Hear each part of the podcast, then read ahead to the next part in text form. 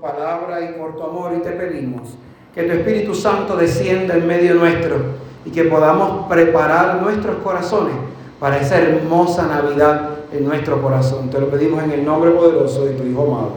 Amén. Vamos a sentarnos, por favor.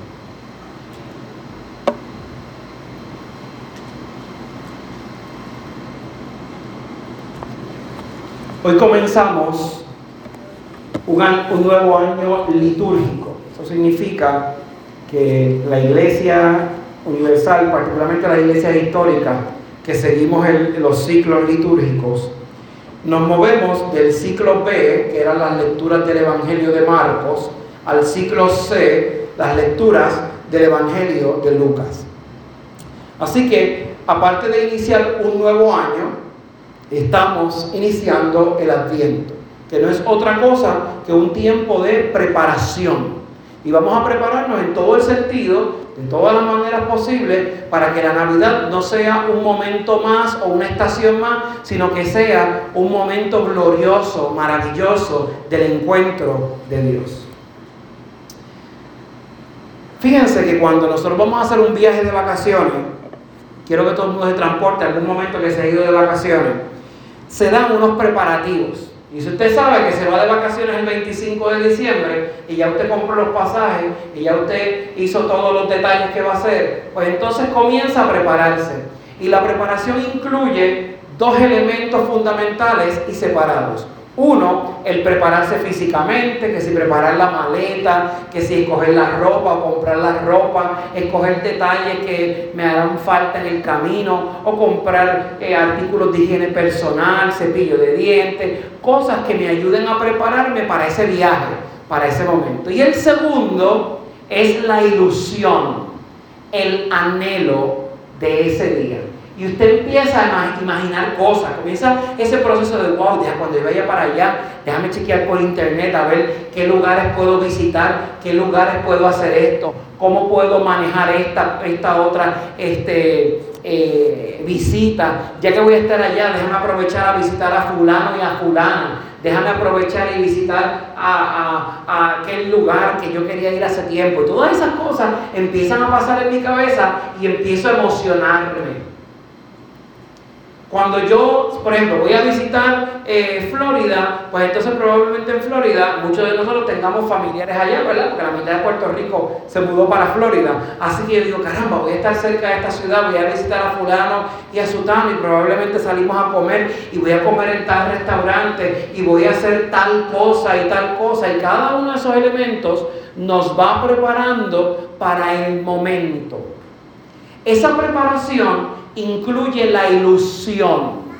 Y usted está expectante, usted está en la expectativa de que va a ocurrir cosas maravillosas y se van a desarrollar memorias. Dígame que cuando no llega, todos los que tenemos hijos, aunque sean grandes ya, usted se acuerda cuando eran pequeños o nietos, cuando llegaba el día de Navidad y la mañana de Navidad, usted, mientras usted le ordenaba los regalos a Santa Claus, usted lo primero que se imaginaba era la carita de los nenes el día de Navidad. Y cuando esos nenes se acercan al árbol y empiezan a abrir los regalos, y aún los grandes, yo me emociono cuando voy al árbol, o sea, hay que emocionarse, porque, ¿sabes? Me trajeron algo. Y entonces toda esa experiencia, todos esos elementos crean ilusión y crean memorias, memorias agradables, recuerdos maravillosos que nada ni nadie te puede quitar. Literalmente, el ejercicio del adviento nos invita a prepararnos para unas memorias particulares que vamos a vivir el día de Navidad. Si cada año nosotros pensamos que la fiesta de Navidad es comer arroz con gandules, lechón, morcilla, ensalada de papas, ensalada de coditos, compartir con la familia y ya, estamos perdiéndonos un gran elemento de la Navidad. La iglesia nos invita a recordar año tras año la Navidad porque todos los años aprendemos algo diferente, porque todos los años rescatamos algo diferente, porque todos los años tenemos una memoria diferente. Y eso es importante, mi hermano, mi hermana. ¿Por qué? Porque eso nos hace nutrir la fe. Pero el adviento, como es una preparación, no todos lo sabemos hacer. No todos lo podemos hacer bien. Y eso me lleva a cómo nosotros nos preparamos para una tormenta. Usted sabe que en Puerto Rico María cogió muchas personas con los calzones abajo literalmente porque en Puerto Rico nos creemos meteorólogos, ¿verdad? Usted sabe. Y nos paramos afuera si no vemos los aguacates suficientes o los mangos suficientes. Y si vemos el cielo de tal manera, pues eso no viene, eso va a pasar para allá, para el norte, o se va para el sur, pero no nos va a tocar. Entonces, recostado de eso, ¿cuántas tormentas no han llegado a Puerto Rico y decimos, eso no viene nada, eso no viene nada? Y no nos preparamos para el momento. Entonces, cuando usted está en una tormenta, tiene dos alternativas. O los que se preparan y están listos para la tormenta, o los que no se preparan y no están listos para la tormenta. En cualquiera de los dos casos, requiere tomar una decisión si me voy a preparar o no me voy a preparar. Yo puedo elegir vivir una Navidad, ay, que pase un nuevo año, que llegue ya el primero de enero, me acuesto a dormir el 31 temprano y seguimos con el próximo año, porque olvídate, total, el año que viene va a ser igual que este. O puedo tener la esperanza en Dios de que algo diferente va a ocurrir en mi vida. Yo como cristiano necesito prepararme y necesito creer que mañana será un día diferente. Que este 24 será un tiempo diferente. Que el 25 será un tiempo diferente. Que el 2022 será un tiempo diferente. Es diferente porque los profetas desde antiguo nos estaban preparando para ese momento. Y aunque hace más de dos mil años el Señor ya nació y lo que estamos es celebrando ese nacimiento maravilloso del Señor, hay una oportunidad para que usted y en mí, este 25 de diciembre, el Señor nazca en nuestros corazones. Hay una oportunidad importante que el Señor nazca en el corazón de sus hijos, de sus hijas, de sus nietos y de sus nietas. Y no que nazca tímidamente sino que sea una gran fiesta, un festín maravilloso, porque alguien que puede transformar mi vida y convertirme en un hombre y una mujer diferente, va a venir a esta tierra a hacerme compañía en este caminar. Hay un anuncio que definitivamente nos invita a prepararnos. De la misma manera que cuando viene tormenta, los meteorólogos nos empiezan a avisar, hay que prepararse, hay que prepararse. Hay un anuncio hoy en la iglesia que nos dice, vamos a prepararnos. Pero no a una tormenta. Vamos a preparar nuestros corazones y hacer esas limpiezas navideñas que nosotros hacemos en nuestras casas. Esas limpiezas que nuestras madres muchas veces hacían, decían que quieren montar todo, porque hay que limpiar todos los recovecos de la casa, porque viene la Navidad. Pues es lo mismo en nuestros corazones. Ese anuncio importante nos lo hace Jeremías. Cuando dicen, he aquí vienen días, dice el Señor, en que yo confirmaré la buena palabra que he hablado a la casa de Israel y a la casa de Judá. Ya no estamos hablando de todas las lecturas que leímos durante el año que nos preparaban para este momento. Ya es un anuncio real que por ahí viene el Señor. Y el Señor quiere llegar a una casa limpia, y para yo preparar mi casa, tengo que empezar a expulsar de mi casa, que es de mi, corazón, miedos, rencores, odios y todas esas fatigas que lastiman lo que yo soy, que lastiman la esencia de lo que el Señor está anunciando. Si yo no me preparo, corro el riesgo de que el visitante llegue y yo no esté listo y no esté lista la profecía de Jeremías es una profecía para nuestro tiempo. Es una profecía para hoy también. Se acerca el Salvador.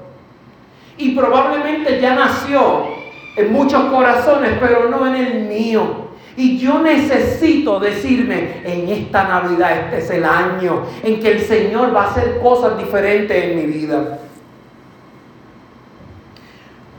conectar con la preparación es un elemento importante que no podemos descuidar en nuestras vidas. Yo puedo saber que tengo que prepararme, pero tengo que conectar con lo que estoy viviendo. Los colores, las velas de Adviento y cada uno de los signos que vamos a ir viviendo a lo largo de estas semanas son signos de preparación importante para la manifestación del Señor. El anuncio de estos signos de estos elementos del Señor nos los anuncia en el Evangelio de hoy, en los versos 25 al 32. El Evangelio de hoy nos dice, entonces habrá señales en el sol, en la luna y en las estrellas, y en la tierra angustia de las gentes confundidas a causa del bramido del mar de las olas, desfalleciendo los hombres por el temor y la expectación de las cosas que sobrevendrán en la tierra, porque las potencias de los cielos serán conmovidas. Esa profecía, ese anuncio importante que nos está haciendo Jesús, es un anuncio importante porque estamos viviendo tiempos complejos en donde el rencor y el odio se convierten en los gobernantes del planeta Tierra. La llamada justicia social que buscamos hoy en el siglo XXI es una justicia social que busca rencor y odio en nuestro camino. La justicia social que Dios nos está proclamando en el Evangelio es una justicia de amor, una justicia de paz, una justicia de sosiego. Aunque yo reconozco que en el camino tiene que haber confrontación para poder sacarnos del hombre viejo, de la mujer vieja y llevarnos al hombre nuevo, a la mujer nueva, esa confrontación tiene que tener como consecuencia que los hijos e hijas de Dios podamos ver el rostro de un Dios amoroso, de un Dios libre, de un Dios libertador. No es lo único que nos está anunciando hoy el Evangelio. Aparte de anunciarnos que por ahí viene el Señor y tenemos que tener nuestra casa lista, el Evangelio nos está dando unos signos y unas señales que nosotros tenemos que tener de precaución para que nuestra preparación sea exitosa. Esa preparación exitosa o esas advertencias que nos está haciendo, la encontramos en el verso 34 al 36 del Evangelio que leímos hoy. Dice, miren también por vosotros mismos, que vuestros corazones no se carguen de glotonería y embriaguez y de los afanes de esta vida, y venga de repente sobre vosotros aquel día. Fíjense esa primera parte, nos está diciendo, la Navidad no es para emborracharse, la Navidad no es para comer hasta saltarse, la Navidad tiene otro sentido. Aunque la comida y, y, la bebida que se utiliza en esos tiempos es para disfrutar en familia y para tener una experiencia diferente en familia, no nos puede desvirtuar de lo que estamos haciendo aquí. Aquí no estamos anunciando que la pizza está lista o que la fiesta está lista, vengan a bailar. Estamos anunciando a un hombre que transformó el planeta. Todavía lo transforma porque el día 25 de diciembre y el día de Pascua y el Viernes Santo, momentos particulares en la cristiandad, la mayoría de las tiendas están cerradas. Así que ese hombre todavía está causando estragos en la sociedad, pero donde tiene que causar estragos es en nuestros corazones. Y nos está diciendo, no se llenen sus corazones. Fíjense que no le está diciendo no se llenen la panza, le está diciendo no se llenen sus corazones. No se nublen sus corazones del enfoque correcto de lo que tenemos que hacer. Las emociones del momento nos pueden desenfocar. Las emociones de las circunstancias nos pueden desenfocar de nuestra meta. Dice el verso 34, que no, que no nos carguemos de los afanes de esta vida y venga de repente sobre nosotros aquel día. Cuando estamos llenando nuestros corazones, muchas veces estamos llenando nuestros corazones del afán de cada día, de la crisis económica, de la crisis social, de la crisis política, de la crisis en la familia, del problema de esto, del problema de lo otro. Y todo eso es importante, pero hay que empezar a crear prioridades. Y este tiempo de adviento lo que nos hace es establecer prioridades claras en nuestra vida. ¿A quién servimos? ¿A Dios o al mundo? ¿Quién es primero? ¿Dios o mi familia? Son ese tipo de decisiones que tenemos que empezar a, a enderezar en nuestros caminos, en nuestras vidas, en la esencia de lo que nosotros somos. Cuando nosotros entendemos que tenemos que amar a Dios sobre todas las cosas, nuestra mente empieza a enfocarse en el objetivo, en la meta que tenemos que perseguir. Dice el verso 35, porque como un lazo vendrá sobre todos los que habitan sobre la faz de la tierra. Verso 36 dice, velen pues en todo tiempo orando, que seáis tenidos por dignos de escapar de todas estas cosas que vendrán y de estar en pie delante del Hijo del Hombre. Este anuncio, esta profecía nos está diciendo, podemos ser llamados a la presencia del Señor en cualquier momento. Podemos ser llamados a la presencia del Señor en cualquier instante. Pero si mi corazón quita todo ese frosty del bizcocho, quita todo eso que me está estorbando, quita todos esos miedos, rencores, egoísmo, esas faltas de, visualizar a Dios donde debe de estar y me concentro en el norte, yo voy a comenzar a dar resultados diferentes en la vida. Pero yo no puedo andar por la vida diciendo que voy a dar un resultado diferente si mi mente no se concentra en ese resultado diferente. Yo necesito hoy darle espacio a que Jesús me prepare. Cuatro semanas preparándome para un encuentro único, para un encuentro especial, para un encuentro particular. El encuentro del amor, el encuentro de la libertad. El anuncio, como dice el verso 36, no es un anuncio en el vacío, es una exhortación a que nos preparemos en oración. Si tú y yo no nos preparamos en oración, tenemos un problema en el proceso. Nosotros podemos confiar que vamos a prepararnos de regalos, vamos a prepararnos de comida, vamos a mandar invitaciones para una fiesta, vamos a hacer muchas cosas. Pero si mi corazón no se está preparando en oración, para que en ese 24 de diciembre en la noche y el 25 en la mañana proclamemos esa victoria del amor sobre toda circunstancia, sobre todo pronóstico, sobre todo diagnóstico. Nos hemos engañado durante mucho tiempo. Nuestra mente y nuestro corazón tiene que estar alerta, tiene que estar preparado, tiene que estar enfocado. Y por eso es que hoy tenemos que enfocarnos en la oración más que nunca, para que de verdad cada una de las semanas podamos tener un resultado único, un resultado particular. Un resultado que cuando llegue el día 25 usted diga, de verdad me preparé. De verdad este mes de diciembre fue diferente.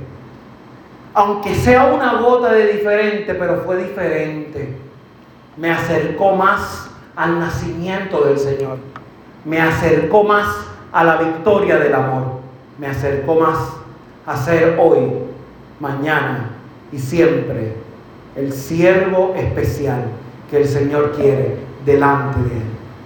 Un siervo que crea en que Dios lo es todo y sin Dios no soy nada. Amén.